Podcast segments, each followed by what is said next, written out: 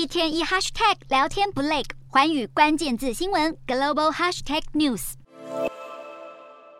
财经杂志富比士公布二零二二年中国前一百大富豪榜，不过今年中国富豪身家大缩水，财富总额从去年的一点四八兆美元减少到九千零七十一亿美元。跌幅高达百分之三十九，创下这项调查二十多年来最大跌幅。主要原因就是中国当局坚持清零政策，重创经济，以及当局推动共同富裕，削弱大企业估值，侵蚀私人财富。再加上人民币贬值，都削弱这些大富豪的财富。而在富豪榜中，上榜者的财富几乎全面受影响，前五名都没有变动。农夫山泉董座钟闪闪，虽然以六百二十三亿美元的身价蝉联中国首富，但财富比前一年缩水百分之五。富比士指出，钟闪闪的财富表现还是相对稳定的。除了供应饮用水，他也投资核酸检测产品供应商，降低财富的剧烈波动。排名第二的字节跳动创办人张一鸣，财富是四百九十五亿美元，